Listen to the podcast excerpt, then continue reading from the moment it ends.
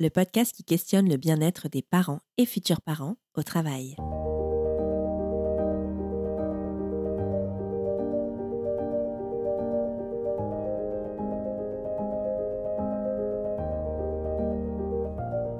Pour de nombreuses mères, le retour au travail après le congé de maternité est source de stress et d'anxiété, notamment en raison de la séparation d'avec leur enfant. Cette reprise de l'activité professionnelle intervient, en cas de premier enfant, moins de trois mois après sa naissance et s'accompagne de nombreux défis en termes d'adaptation, d'organisation et de gestion du temps. Nous avons demandé à Isma Laswani, cofondatrice de e agence de formation et de conseil pour concilier parentalité et carrière, pourquoi il s'agit d'un moment clé pour la carrière des femmes. Elle nous expose les principaux résultats de leur enquête, conduite en 2021 en partenariat avec Yes We Share, sur plus de 600 participantes autour de ce qu'elle nomme le cinquième trimestre oublié de la maternité. L'idée, en fait, c'était déjà d'avoir des chiffres, tout simplement, un peu de, feedback sur ce retour de congé maternité dont on parle très peu et, qu'on étudie peu. Et donc, pour euh, comprendre et changer quelque chose, ben, il faut euh, le nommer et le connaître. Et donc, du coup, on s'est lancé euh, dans cette enquête. On a donné la parole à ces femmes pour qu'elles nous parlent de leur retour de congé maternité sur plusieurs thèmes. Donc, c'est vraiment parler de, ce cinquième trimestre dans sous ces aspects d'organisation, de, santé, de postpartum, de profession, de couple, de relations en bébé. Vraiment, on a fait le tour de ce qui est l'essence aussi hein, de ce cinquième trimestre, c'est que tout est mélangé dans un laps de temps très court, donc c'est très intense. Et c'était important pour nous de donner la parole directement euh, aux femmes, parce que c'est un moment euh, où elles, sont un peu oubliées, un peu seules, après euh, trois mois de grossesse et un quatrième trimestre de postpartum dont on parle de plus en plus, où elles sont essentiellement mais en congé maternité, euh, beaucoup en solo aussi avec bébé encore, même si les choses euh, évoluent. Et du coup, euh, le cinquième trimestre, c'est important pour nous de l'appeler comme ça, pour le relier justement à ces trimestres précédents. Qu'on voit que en fait, bah, la reprise du travail, c'est pas un jour où euh, on, voilà, on, ouvre la porte du bureau et puis d'un coup le postpartum s'arrête et tout va bien. Non, en fait, pour l'extérieur, c'est un retour euh, à la normale, mais pour la femme, euh, le bouleversement sont encore en pleine suspension, quoi. Et, donc, c'était important pour nous de l'appeler ainsi, de le relier à ces, trimestres précédents, de, mesurer bah, tous les bouleversements qui ont lieu au moment de la reprise. Qu'avez-vous constaté dans cette enquête? Alors, on a constaté déjà qu'il y avait euh, un besoin de, de se dire. Euh, on a eu énormément de retours. Dans l'enquête, il y avait des questions fermées, des questions avec des réponses euh, multiples, des questions aussi ouvertes avec la possibilité de d'écrire et, et, de se dire de façon un peu plus, enfin voilà, sans limite. Déjà, le premier constat, voilà, c'est toute la matière qu'on a reçue avec des anecdotes, des confidences. donc, c'était pour nous assez assez bouleversant parce qu'évidemment, si on se lance dans ces sujets-là, c'est que ben, on est passionné. Nous, on a, on aime voir euh, justement les langues se délier euh, et, les femmes nous confier leurs histoires. Le premier constat, c'est qu'il y avait besoin de donner la parole. Et ensuite, il y a des, euh, choses qu'on n'a pas apprises, mais qui sont venues être confirmées un peu en masse parce que il y avait une écrasante majorité de femmes qui quand même disaient avoir vécu les mêmes attentes, les mêmes besoins, les mêmes difficultés même si leur situation divergeait. Un besoin, euh, un besoin de soutien, euh, un besoin de temps, un besoin d'encadrement, un besoin de sécurité. Donc, euh, puis ensuite, il y a des choses sur lesquelles on a été un peu plus surprise, sur par exemple la répartition des choses dans le couple, ou le besoin, les attentes des femmes, qui sont finalement assez accessibles. Il n'y a rien qui a été demandé qui est mirobolant. C'est vraiment des choses très pragmatiques et très accessibles. Et quelles sont les attentes des femmes justement au moment de la, la reprise? Est-ce que vous avez des exemples un peu concrets de ce qu'elles aimeraient avoir? La première chose, c'est du temps. 7 femmes sur 10 ont prolongé euh, leur euh, congé euh, maternité. Donc ça montre bien que le congé légal de 16 semaines est considéré par la majorité des femmes trop court pour, pour pouvoir accueillir le bébé, se remettre, elle, d'un point de vue intime, santé de l'accouchement et, et, du postpartum qui est éprouvant physiquement pour organiser aussi euh, la suite, trouver une garde, euh, mettre en place, trouver aussi son rythme de croisière à 3, à 2. Ce temps-là, ces quelques semaines de congé légal est euh, considéré trop court pour la plupart des femmes qui du coup le prolongent en posant des, des jours de congé, en prenant du sans solde, parfois avec aussi des, arrêts maladie. C'est un peu la double peine parce que pour pouvoir justement prendre ce temps dont elles ont besoin et qui est encore une fois largement partagé, ça va leur coûter soit du temps de repos à venir, soit de l'argent. Et donc c'est voilà la première injustice et la première attente euh, qui est tout à fait euh, légitime euh, des femmes. Pourquoi la reprise du travail après le congé maternité est-il un moment clé dans la carrière des femmes? Donc la reprise, c'est vraiment un moment clé dans la carrière des femmes parce qu'elle va cristalliser des choses qui vont durer dans le, dans le, temps en fait. Au moment de la reprise, il y a une asymétrie entre les attentes de l'employeur d'une part et les attentes de la collaboratrice, de la salariée euh, d'autre part.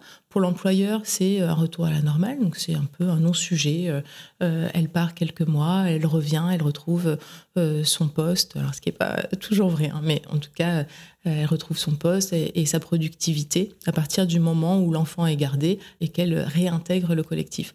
Pour la salariée, évidemment, c'est une, c'est une autre histoire après euh, plusieurs mois euh, d'absence, le retour à l'entreprise, c'est vraiment un challenge. Déjà, de retrouver sa place euh, dans un collectif, de retrouver son rythme de croisière, sa productivité. Parfois, on retrouve aussi son poste qui a été modifié, l'entreprise qui a évolué. les personnes, les règles, les objectifs. Et donc, tout ça, ça prend du temps déjà pour s'acclimater et retrouver sa place. 66% des participantes nous ont confié que euh, la maternité avait eu un impact euh, négatif euh, sur leur carrière, et ce pour, plusieurs raisons, soit parce qu'elles ont été contraintes de réduire leur activité et donc de s'éloigner plus longtemps de leur entreprise, et du coup ça a provoqué aussi, hein, des, on le sait, des stéréotypes, des biais, des discriminations sur le lieu de travail, parce qu'elles vont être moins considérées pour euh, certaines promotions. Euh, on va venir aussi moins les chercher et elles vont accéder à, ainsi à, plus difficilement au poste à responsabilité. Et en fait, c'est dès la reprise qu'on voit se jouer les ressorts de la pénalité maternelle, ce qu'on appelle la pénalité maternelle. Une des discriminations aussi, hein, c'est que euh, sur la question des droits, 4 cinquièmes des femmes qui ont répondu à l'enquête nous ont confié qu'elles ont repris le travail sans avoir bénéficié de leurs droits fondamentaux à la reprise. Donc les deux piliers qui sont euh, la visite médicale obligatoire et euh, l'entretien avec son manager, donc qui sont quand même euh, bah, justement ce que le législateur a prévu pour pouvoir s'assurer que la femme est apte à reprendre le travail, à réintégrer l'entreprise. Donc ce sont deux étapes auxquelles elles n'ont pas le droit. Enfin, elles ont le droit, mais ce droit n'est pas exercé quelles solutions les entreprises peuvent-elles mettre en place pour que la reprise se passe au mieux? La première, en fait, euh, c'est aussi de responsabilité partagée. C'est celle qu'on conseille, nous aussi, souvent aux femmes, c'est de pouvoir aménager au plus tôt, euh, avant même de partir en congé maternité, de pouvoir aménager une reprise euh, progressive, allégée. On sait aujourd'hui ben, que la majorité prolonge euh, leur congé maternité parce que ce temps-là est considéré trop court. Donc ça veut dire que si on ne peut pas avoir un congé maternité plus long, au moins la reprise peut être aménagée pour qu'il y ait un temps de transition entre euh, ben, le, domicile et le travail qui permette justement de reprendre son rythme de croisière et de s'organiser. Donc ça veut dire très concrètement ben, réduire ses horaires pendant les premières semaines, de pouvoir aussi réduire le, plan de charge, donc de pas euh, revenir avec des dossiers, euh, des dossiers brûlants, de pouvoir aussi avoir pour les premiers temps des missions plutôt euh, en interne qui permettent de, reprendre le pouls, de, voir ce qui a été changé et, aussi les nouvelles recrues, enfin voilà, de, reprendre en tout cas le travail plus sereinement pour la femme. Ça, c'est des choses qu'elle peut aménager elle toute seule et évidemment qu'elle va pouvoir négocier avec son manager et son, et son équipe RH très tôt. Et donc les, entreprises, évidemment, nous, on leur conseille de le faire, de prendre les devants. Il y a deux mesures qui semblent euh, phares et qui sont tout à fait euh, accessibles. La première, c'est de créer des process.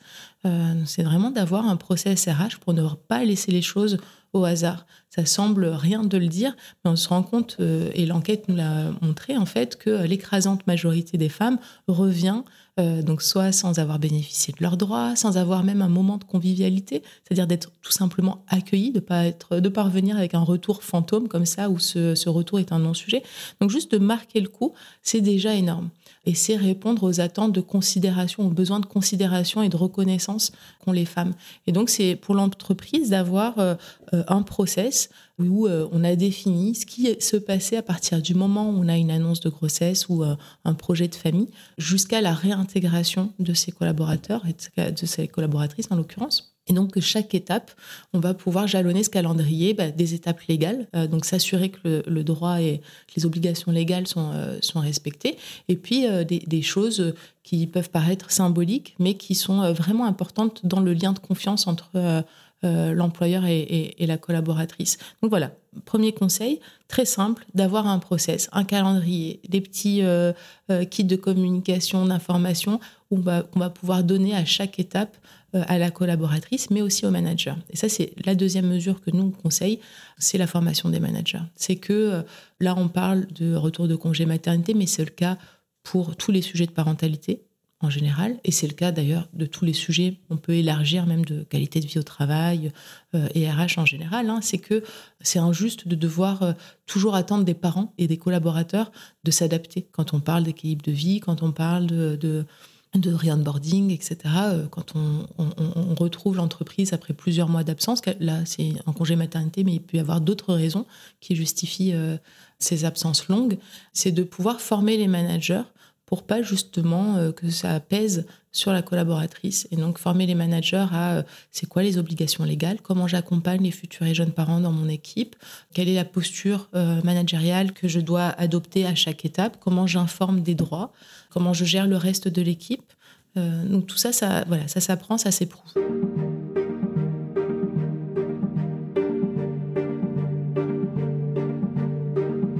Même si cela n'est pas toujours respecté, après un congé maternité, l'entretien de reprise avec le médecin du travail est obligatoire. Le docteur Marielle Dumortier, médecin du travail, nous en dit plus.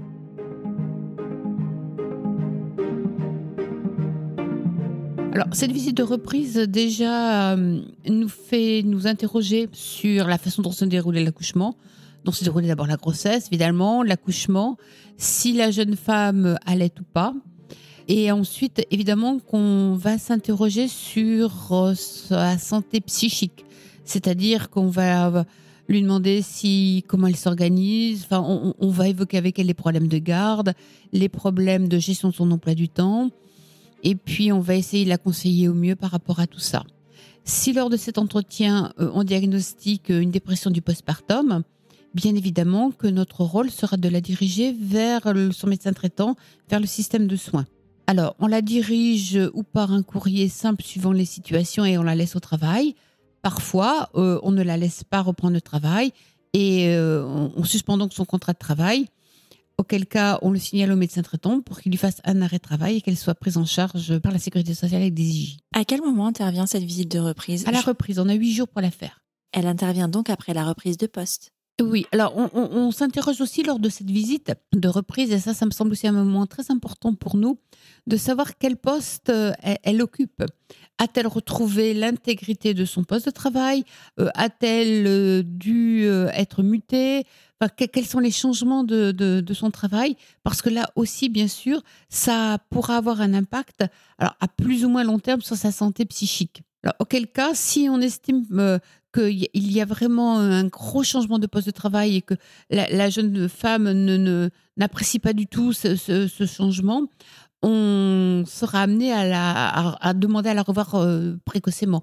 Alors, on peut marquer euh, demande à la revoir un mois, trois mois, enfin, suivant les cas. Est-ce que euh, vous voyez aussi des pères justement qui demandent une visite avec le médecin du travail au moment où ils vont devenir parents? Non, alors ça j'ai jamais vu. Moi j'ai jamais vu, mais en, tout cas cette visite elle, serait possible. Ce que l'on voit par contre, c'est des papas qui, euh, euh, au, cours d'un entretien, alors soit à, la demande, leur demande, mais plus souvent lors d'une visite systématique, nous expliquent euh, être envahis par des contraintes familiales auxquelles ils ne s'attendaient pas ou alors avoir dû subir un stress et lorsque la grossesse s'est mal passée, lorsque l'enfant a une, un handicap, a une maladie, pour eux, c'est toujours très, très difficile. Comme quand le, papa est toujours euh, un sentiment de mise à l'écart. Enfin, c'est très, toujours très, très, très compliqué. Alors, la question avec lui, c'est j'en parle à ma femme, j'en parle pas. Enfin, voilà. Donc, nous, très souvent, ben, on, on essaie de, de l'accompagner au mieux aussi dans cette histoire de parentalité qui se passe pas très bien. Constatez-vous que l'environnement de travail soit un facteur supplémentaire de souffrance psychique pour les jeunes mères? Ah ben, vous savez que dans un service, quand on voit tout d'un coup beaucoup beaucoup de, femmes qui tombent enceintes, on se dit hein, il y a peut-être aussi euh, du, risque psychosocial là parce que c'est parfois une façon qu'ont les jeunes femmes de, s'extraire d'un milieu qui est pathogène en avançant leur projet de grossesse. Et alors, euh, oui, quand on en voit plusieurs, ben, on s'interroge. Euh, après, la maternité, c'est aussi un grand moment de bonheur, de joie, enfin voilà tout ça. Et, je crois qu'il faut pas non plus euh, l'oublier. Hein. Mais euh, c'est aussi une charge mentale supplémentaire. Et quand on est déjà complètement envahi par sa charge professionnelle, en rajouter, parfois, oui, c'est très déstabilisant pour euh, ces femmes qui, tout d'un coup, euh, se sentent devant des injonctions paradoxales. C'est-à-dire qu'il faut tenir tous les, bouts à la fois, et, le bout de, la vie familiale et le bout de la vie professionnelle. Et parfois, elles sont complètement écartelées. Et alors là aussi, ben, on, essaie de voir avec elles comment s'aménager des pauses, c'est-à-dire euh, quand est-ce qu'on doit et qu'on peut dire non? Qu'est-ce qu'on abandonne euh, de, sa vie professionnelle ou de sa vie familiale?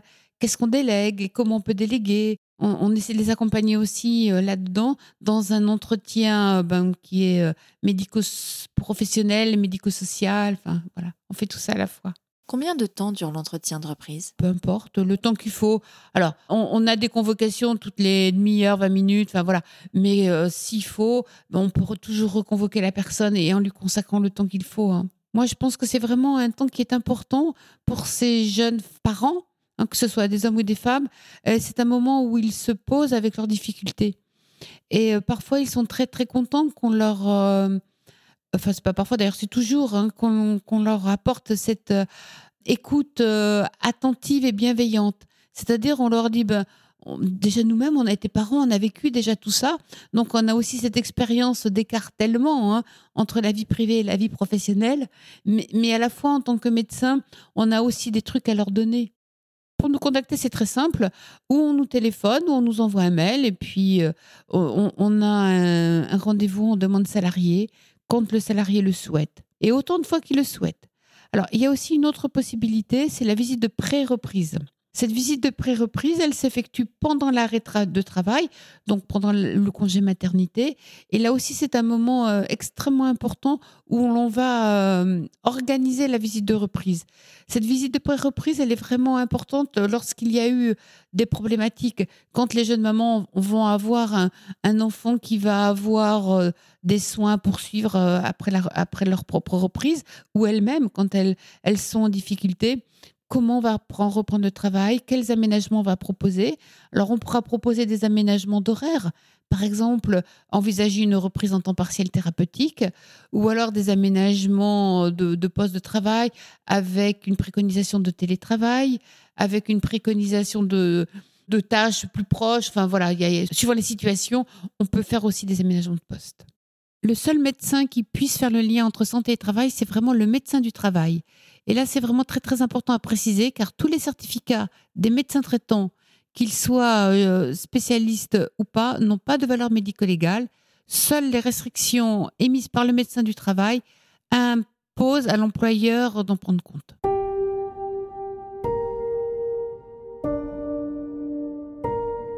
À son retour de congé maternité, il est possible qu'une femme salariée ne retrouve pas son poste, ce qui a tendance à ajouter de la difficulté à la reprise. Que dit la loi à ce sujet? Élise Fabing, avocate spécialiste en droit du travail, nous informe.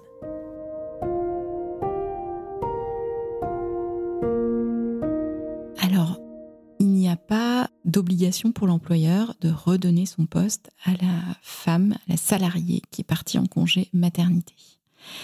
Son obligation, c'est de lui donner un poste équivalent. Et là, euh, le gros problème, c'est qu'est-ce qu'un poste équivalent? Et c'est vraiment une cause de contentieux majoritaire sur les discriminations liées à la maternité au cabinet. Dans les dossiers que, que je vois, beaucoup de femmes se voient proposer des postes qui en réalité ne sont pas équivalents et donc qui se retrouvent dans des situations où elles se sentent mises au placard, mises à l'écart, pas accueillies. J'ai même des femmes qui ont mis euh, des mois à avoir un poste, donc qui étaient dispensées, payées à la maison, le temps qu'on leur trouve un poste. Alors, il y avait un côté euh, euh, pratique, mais elle se sentait quand même humiliée et inutile. Mais comment on prouve l'équivalence d'un poste?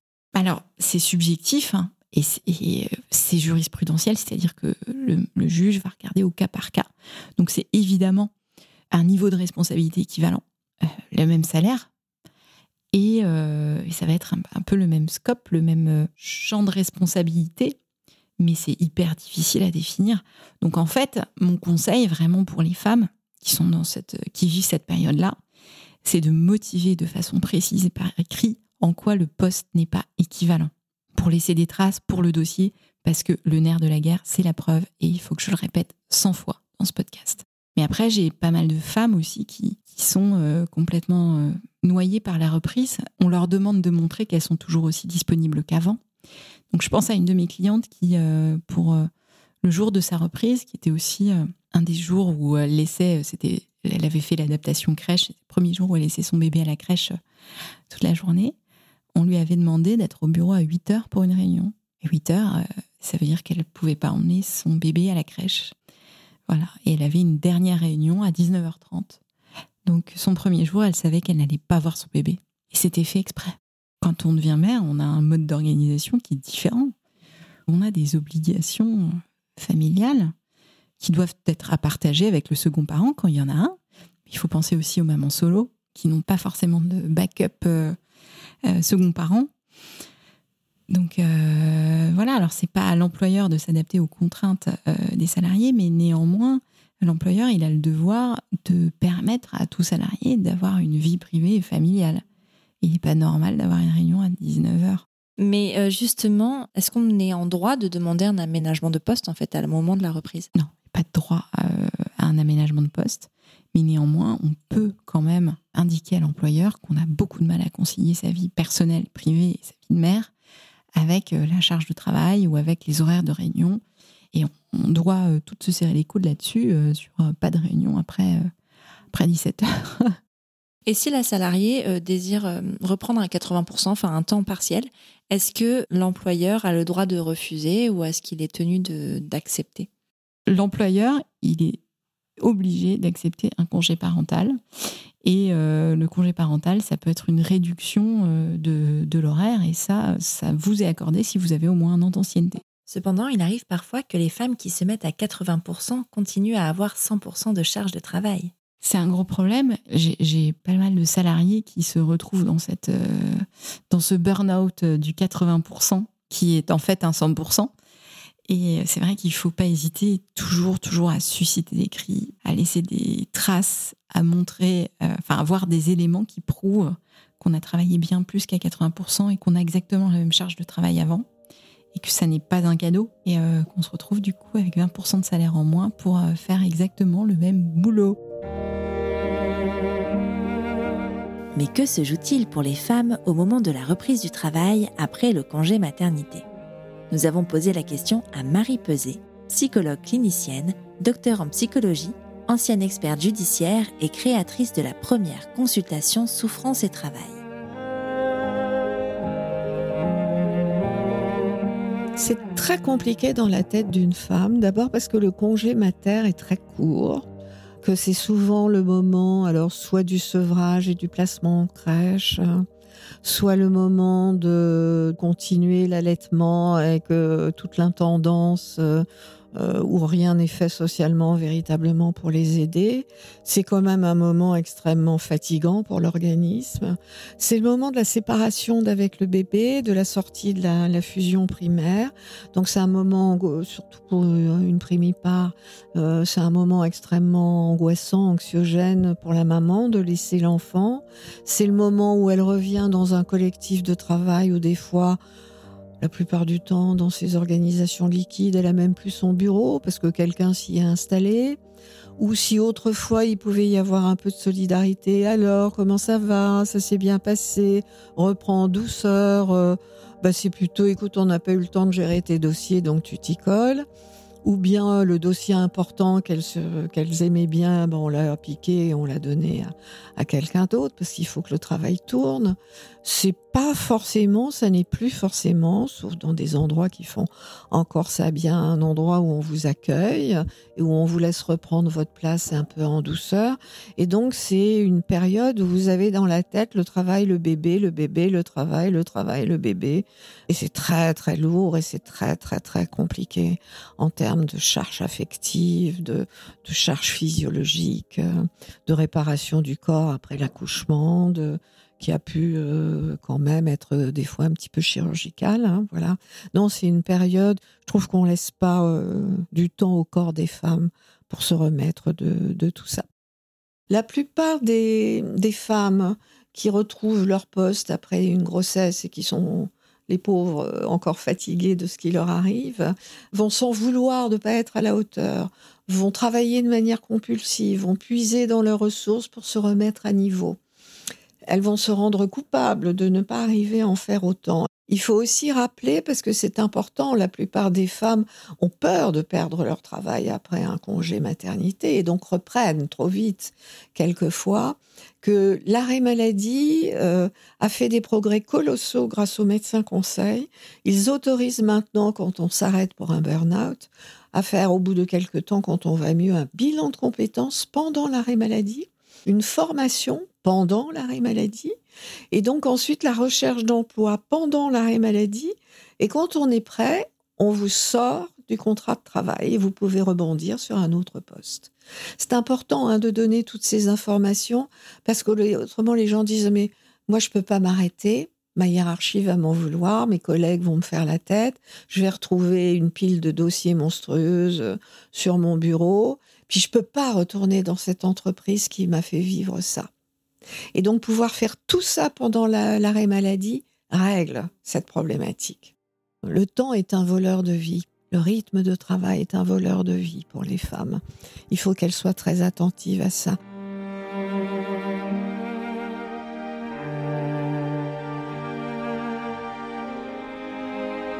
Au moment de la reprise du travail, la question de la poursuite de l'allaitement peut être une source de stress pour les femmes qui ont fait ce choix. En France, la loi stipule que pendant une année à compter du jour de la naissance, la salariée allaitant son enfant dispose à cet effet d'une heure par jour durant les heures de travail. Et pour que cela se passe dans de bonnes conditions, il faut pouvoir en parler sereinement. Maureen, maman d'une petite fille de 3 ans et demi et actuellement enceinte de jumeaux, a bénéficié de ce soutien dans son entreprise. Elle nous raconte.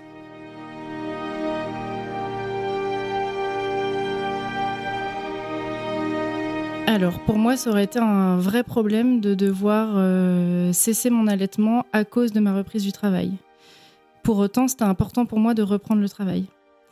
Donc euh, j'ai été agréablement surprise d'apprendre qu'un dispositif existait auprès de mon organisation pour pouvoir parler de ces sujets-là et qu'on puisse envisager euh, cet allaitement au retour de congé maternité, mais avant mon départ en congé maternité ce qui m'a permis de partir euh, sereine et de revenir également sereine. Quelles ont été les propositions euh, pour cette poursuite d'allaitement de la part de votre entreprise?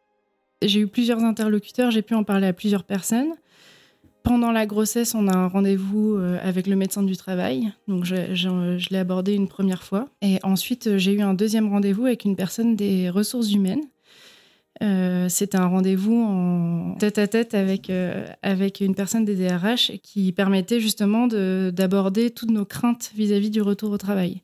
Donc moi, ma crainte, c'était la poursuite de mon allaitement, donc j'ai pu parler de cette question, d'autant qu'il n'y avait pas vraiment de local euh, identifié pour, pour allaiter au sein de, de nos bureaux. Donc on en a discuté.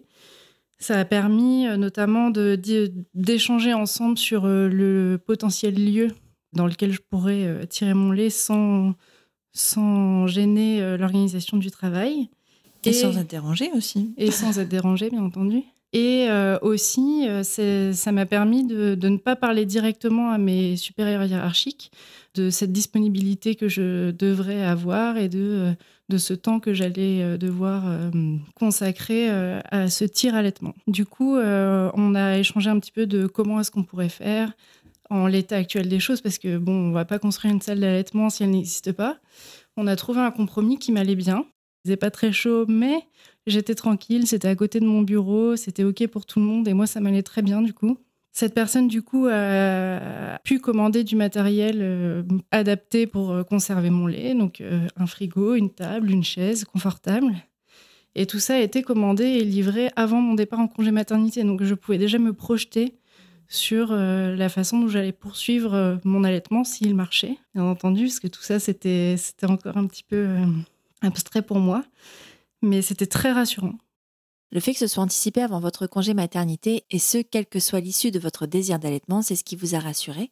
C'est ça, c'était déjà organisé avant mon départ. Et puis aussi l'aspect euh, communication avec euh, mes supérieurs hiérarchiques. J'ai pas eu à demander l'autorisation de m'absenter. Alors en plus, moi, j'étais en tir-allaitement exclusif, donc c'était très exigeant. Toutes les trois heures, pendant 20 minutes, je devais m'absenter pour tirer mon lait.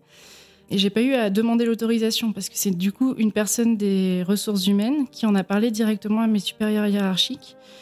Et donc voilà, c'était OK pour tout le monde sans que j'ai à moi faire la démarche d'aller quémander quelque chose. Donc du coup, dans, dans l'organisation du travail, au niveau des réunions, est-ce que c'était adapté? Oui, alors après, nous, dans notre service, on a une, euh, une organisation qui est assez flexible, donc j'ai la main sur mon emploi du temps. Je m'arrangeais quand même, bien entendu, pour que ce soit... Euh, le moins contraignant possible pour tout le monde. Je pouvais très bien décaler une séance de tirage de lait de 20 minutes s'il le fallait, c'était pas un problème. Mais justement, c'était pas un problème parce que c'était OK pour tout le monde. Dans le prochain épisode, nous poursuivrons notre questionnement sur ce que la parentalité change lorsqu'on travaille. Et surtout, comment concilier au mieux ces deux casquettes. Nous y aborderons notamment le sujet des modes de garde des enfants.